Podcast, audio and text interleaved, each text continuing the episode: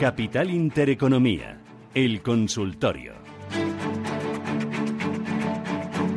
Con Álvaro Blasco de ATL Capital, Red Eléctrica. ¿Te has mirado las cuentas, Álvaro? Bueno, me he mirado las cuentas. Las cuentas han estado un poco siguiendo el guion que se esperaba. O sea que no ha habido ningún tipo de, eh, sorpresa. Hemos visto ahí, bueno, pues un beneficio neto eh, que sube más del 5%. Eh, también el Evita eh, le vemos eh, el EBITDA, perdón, le hemos visto un poquito por debajo de lo que se esperaba, 1,52 eh, billones en vez de 1,53 que se esperaban y, bueno, pues el dividendo anunciado son 0,6639 euros por acción, pagaré, pagaré el 2 de julio, o sea que yo creo que dentro de, de la línea de lo que se esperaba no hay sorpresas en la en la compañía, ¿no? bueno, todo este sector de todas maneras está pues muy pendiente de la de lo que es la, regulación y eso, y habrá que ver cómo, cómo evoluciona. Pero en principio, como digo, eh, los resultados son buenos y yo creo que es una buena opción de inversión, como siempre. Em, ¿Te gustan eh, valores eh, más defensivos como pueda ser un red eléctrica, un gas natural, una unión fenosa o descartamos sectores regulados? Bueno, la verdad es que gustarnos, claro que nos gustan, porque tienen buenos dividendos y, lo suelen hacer más o menos como el mercado, es decir, que no suelen destacar, digamos, ni en uno ni otro sentido. Eh, son normalmente valores mucho menos volátiles.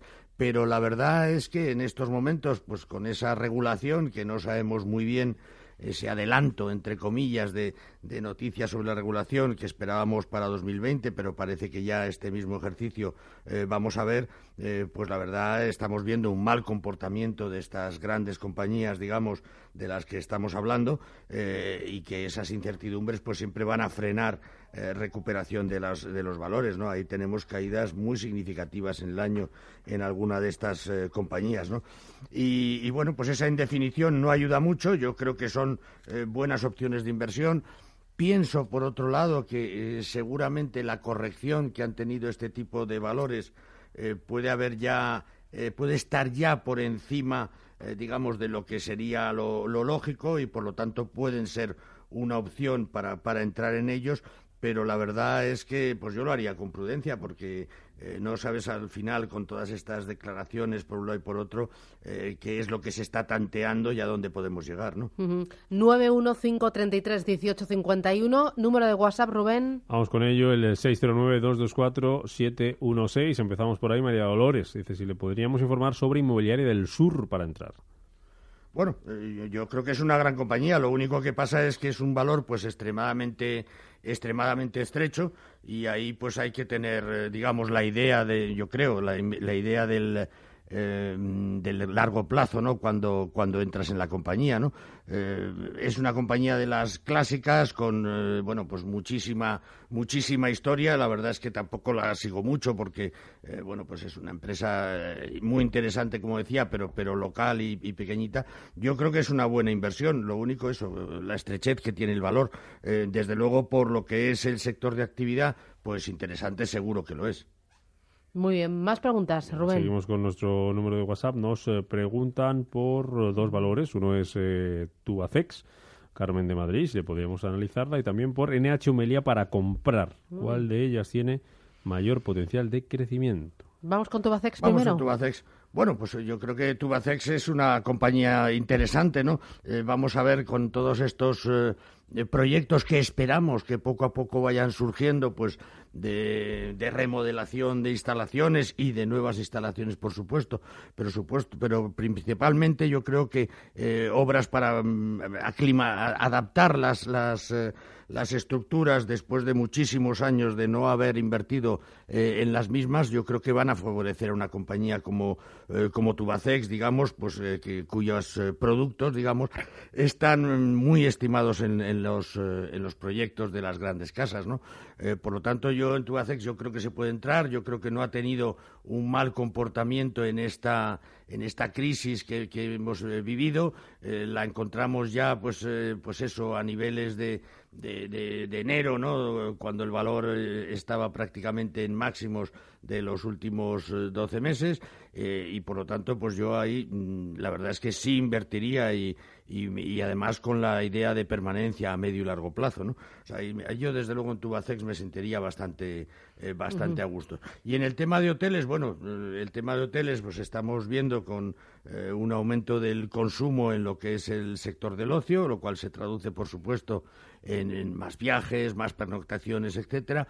Eh, sí es verdad que los precios han subido algo y que seguramente veamos alguna subida más a lo largo de este ejercicio y eso debería mejorar, ayudar a mejorar ¿no?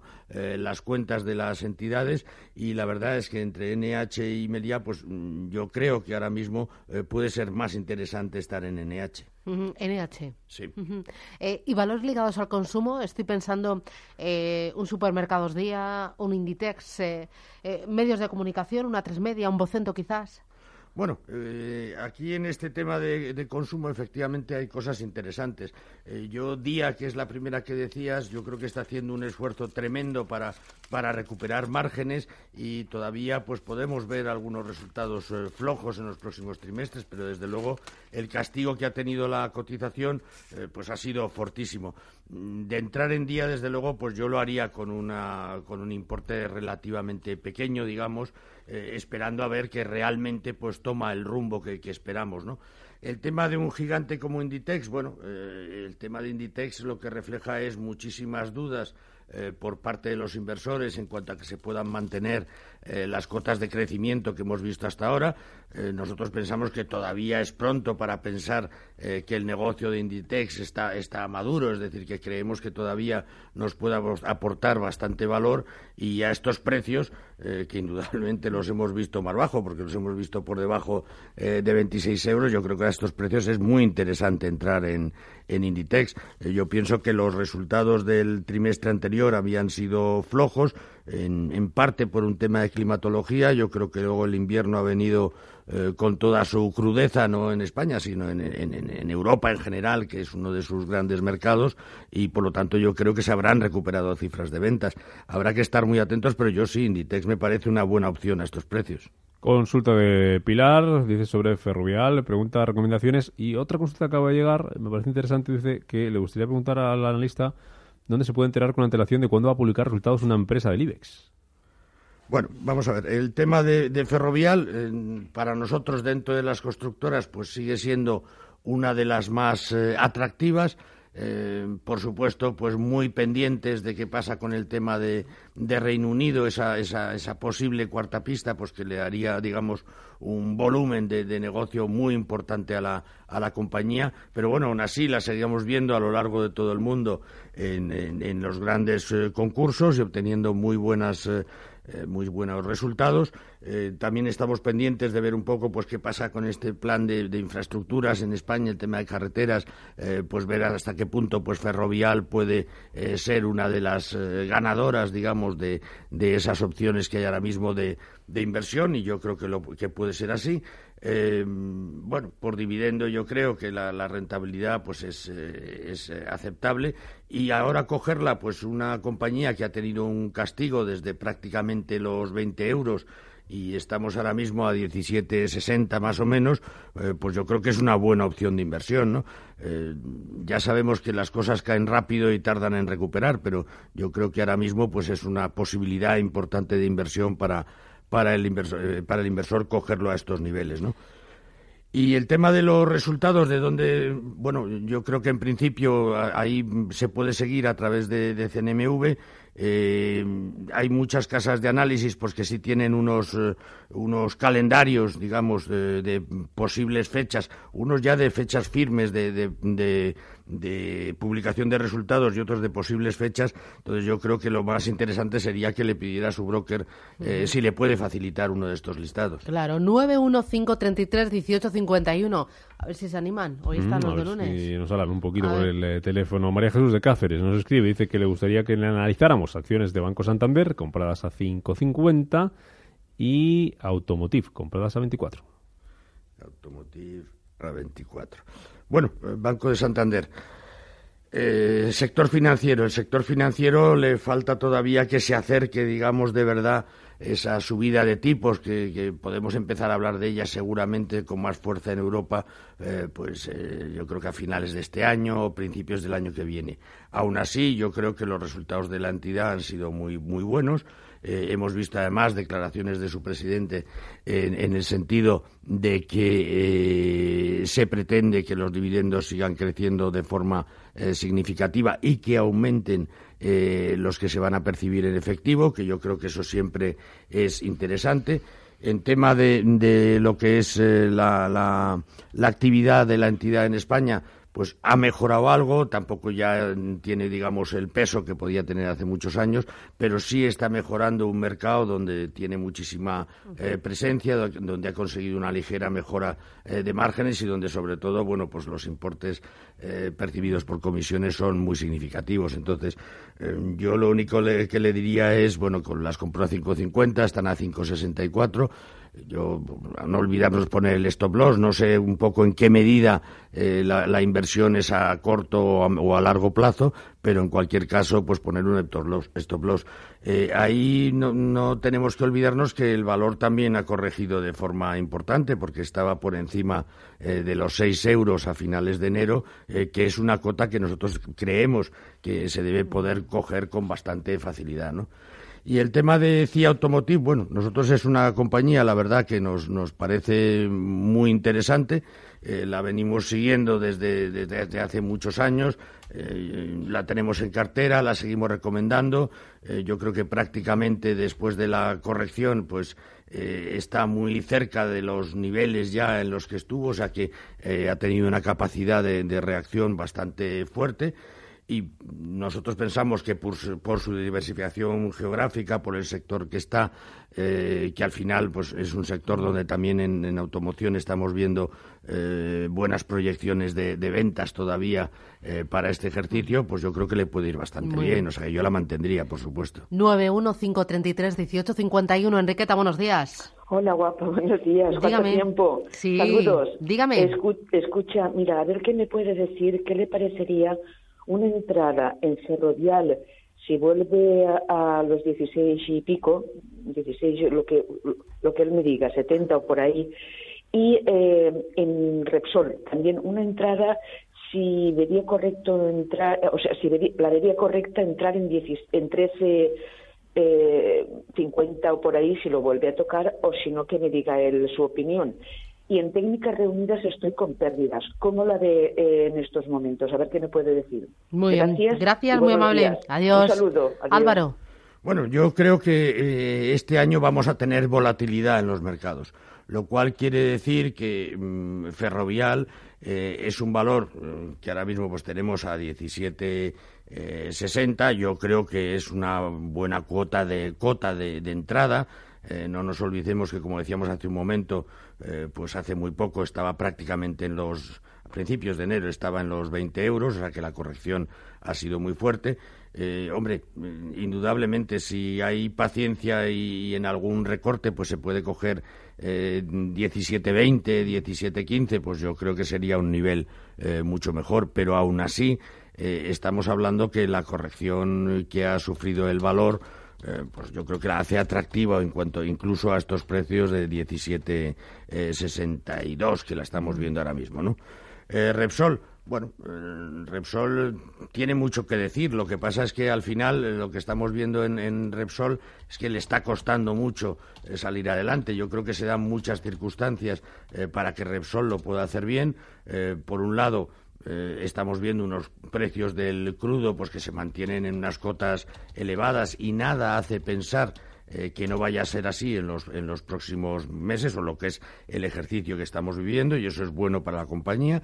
Su endeudamiento se ha reducido muchísimo y ahí volvemos un poco también a la corrección que hemos visto eh, recientemente. Estábamos casi en los 16 euros eh, nos hemos ido a los 14, 13,99 ahora mismo, es decir, una corrección pues, pues muy, muy importante de más del 10%, pues yo es que creo que es que incluso a estos niveles sería bueno cogerla. Indudablemente, eh, cogerla a 13,50 pues es mucho mejor, eh, pero creo que no es mal nivel para cogerla. Vicente, ¿qué tal? Buenos días. Sí, hola, buenos días. Eh, quería preguntarle a don Álvaro por que si me podría analizar Gestan. quisiera entrar y, la verdad es que conozco poco la empresa. Y luego otra pregunta es el stop loss. Yo utilizo siempre el stop loss. Lo que ocurre es que, ¿cuál es mejor aplicar? ¿Con un 3%? ¿Mínimos semanales? ¿Mínimos mensuales? ¿Qué me aconseja? Muchas gracias. Muy bien, gracias. No me digas nada. Tienes también apuntado en la recámara técnicas reunidas. Prepáratelo y después del boletín informativo seguimos con consultorio hasta las 10 y cuarto aquí en Radio Intereconomía 91533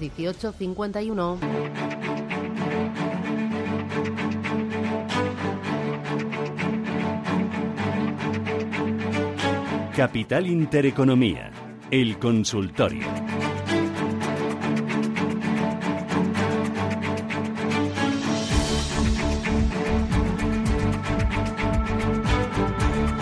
Espacio de consultas aquí en Radio Intereconomía con Álvaro Blasco de ATL Capital y con ustedes 915331851. Álvaro, tenías deberes, entre ellos técnicas reunidas. Empezamos por ahí, ¿vale? Empezamos por técnicas. Bueno, técnicas reunidas nosotros las seguimos muy de cerca. Creemos que está en unos niveles interesantes de inversión. Eh, la corrección que sufrió eh, ya el año pasado nos pareció muy exagerada. Estamos viendo que ha ido recuperando cartera de pedidos, que era un poco lo que se le podía eh, achacar y que esta ahora mismo vuelve a ser extremadamente importante para la compañía. Mm, tiene como deberes que lo tiene que seguir intentando, pues ir mejorando márgenes. Parece que este ejercicio sí es un ejercicio donde podría realmente eh, hacer un avance significativo en lo que son los márgenes en sus, en sus operaciones. Y esto, pues, debido a que hay algo más de actividad en el sector. Estamos viendo, como comentábamos hace un rato, eh, pues más eh, instalaciones que deben ser renovadas, reformadas, puestas al día. Y eso es una parte que puede ser importante para técnicas reunidas en este ejercicio y luego, por otro lado, pues nuevas inversiones también de gran calibre eh, a lo largo de todo el mundo. Y ahí técnicas pues sigue siendo una de las soluciones de ingeniería, ejecución, etcétera, más interesantes que se pueden encontrar. Por lo tanto, técnicas reunidas, eh, yo creo recordar que el oyente nos había dicho que estaba en pérdidas. Yo tendría paciencia. Yo creo que verla eh, otra vez por encima de los niveles de 28, 28 y medio es un buen objetivo para este ejercicio, ¿no? Muy bien. ¿Y, tenías más preguntas? Eh, de Vicente era. Teníamos Gestamp también. Eh, bueno, Gestamp nosotros es una compañía que nos parece muy sólida y con muchas eh, probabilidades de futuro. Estamos hablando de una multinacional muy bien situada a lo largo del mundo.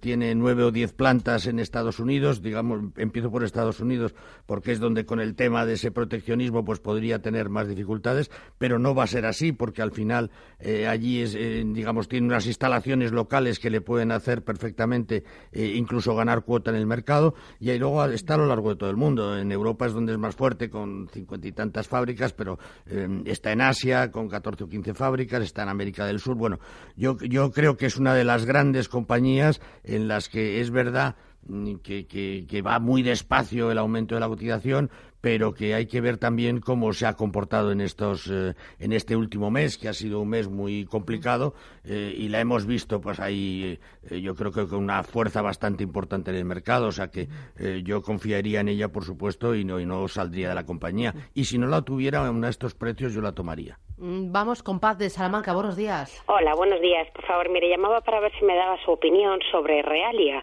Yo estoy dentro y, bueno, como parece que el sector inmobiliario empieza a despertar un poco, pues no sé si le parece bien. Estoy con ganancias, pero bueno, pues a ver cuál era su opinión. ¿Mm? Muy bien, gracias. Gracias. Bueno, es verdad que hemos visto un despertar importante en el sector inmobiliario. Yo, de todas maneras, eh, llamaría a la prudencia porque es verdad que hay zonas eh, o capitales donde realmente ha habido un importe significativo, una subida significativa de precios, pero hay muchas zonas donde todavía hay un gran stock y todavía a precios muy, muy, muy flojos, ¿no? Eh, yo creo que sí, que hay que estar en este, hay que estar presente en este, en este sector. Realia es una oportunidad. Eh, no olvidar, doña Paz, que hay que tener un stop loss por lo que pudiera pasar en un año con volatilidad como el que estamos viviendo y que pensamos que va a seguir habiendo volatilidad, eh, pero bueno, yo creo que también ha recuperado bastante bien de estas eh, eh, caídas que ha habido a lo largo de las últimas semanas y yo pienso que es una buena opción de, inversión. Hombre, yo por el tamaño de Realia, etcétera, pues tampoco tendría una parte excesivamente importante de mi patrimonio en esta compañía. Paco de Madrid, buenos días. Sí, buenos días. Cuénteme. Sí, quisiera que me hablara un poco de tubos reunidos. ¿Qué le pasa a ese valor? Que no hace más que bajar. Muy bien. Eh, ¿Las tiene compradas? Sí, las tengo compradas, pero a un precio mucho más alto. Con lo cual, que bueno, que si tiene algún eh, alguna idea de, de, de, de, si hay algún problema, es que no entiendo. Es una empresa que no hace más que bajar. Gracias. ¿eh? Fantástico, gracias. Álvaro. Bueno, eh, entiendo a Paco perfectamente, porque es que es un, es un valor que está metido en una tendencia a la baja eh, y está bajando pues, desde hace seis meses prácticamente, ¿no?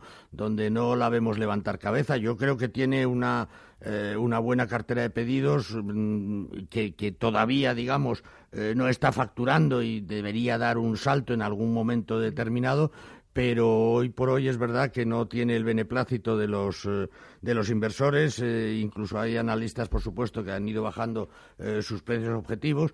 Yo creo que el sector en el que se mueve y la especialización que tiene eh, son lo suficientemente importantes a lo largo del mundo como para que vuelva a, animarse ¿no? y, a, tener, digamos, una, eh, un comportamiento como debería, pero es verdad que hay una cosa, que los valores que entran en baja, eh, hay momentos que es muy difícil que den la vuelta y nos está pasando con Telefónica, eh, nos ha pasado con técnicas que hablábamos hace un momentito y, y, está pasando también en tubos reunidos. Yo creo que la compañía no tiene ningún eh, ningún problema, digamos, conocido, por lo menos, o que yo conozca en estos momentos y que, por lo tanto, debería subir con bastante fuerza. Pero eh, es verdad que la seguimos viendo con mucha debilidad día a día. Eh, nos preguntaba antes, era Vicente, creo, el, dónde situar los stops, que tenía un poco de duda. ¿En qué nivel? Bueno, eso depende un poco del tipo de valor en el que entremos. Cuando entramos, yo creo que en compañías del IBEX, pues en la mayoría con un stop del 3-4%, pues podemos estar más o menos cubiertos, aunque también hay compañías como puede ser, por ejemplo, eh, Arcelor, que a veces pues tiene caídas en, eh, importantísimas en un, en un, plazo breve. Pero vamos, yo creo que en los grandes valores el stop loss pues no debería ir más allá de un 5%, yo creo que es así, y en los valores medianos y pequeños también depende de cada cual un poco la volatilidad que tenga, pues quizás el, stop loss tiene que ser mucho más eh, mucho más serio y ir en el entorno del 10%, porque son valores que muchas veces pues suben unas fluctuaciones en una sola sesión de, bajar un 7 a, a bajar luego un 2, etcétera, eh, que al final lo que se trata es de, ver qué pérdida estamos dispuestos a asumir, pero dentro de la volatilidad que tenga el valor para que no nos esté echando constantemente. Muy bien. Última consulta a través del WhatsApp. pues muy rápidamente nos pregunta Juan de Madrid qué le podemos decir sobre Codere y Esniace.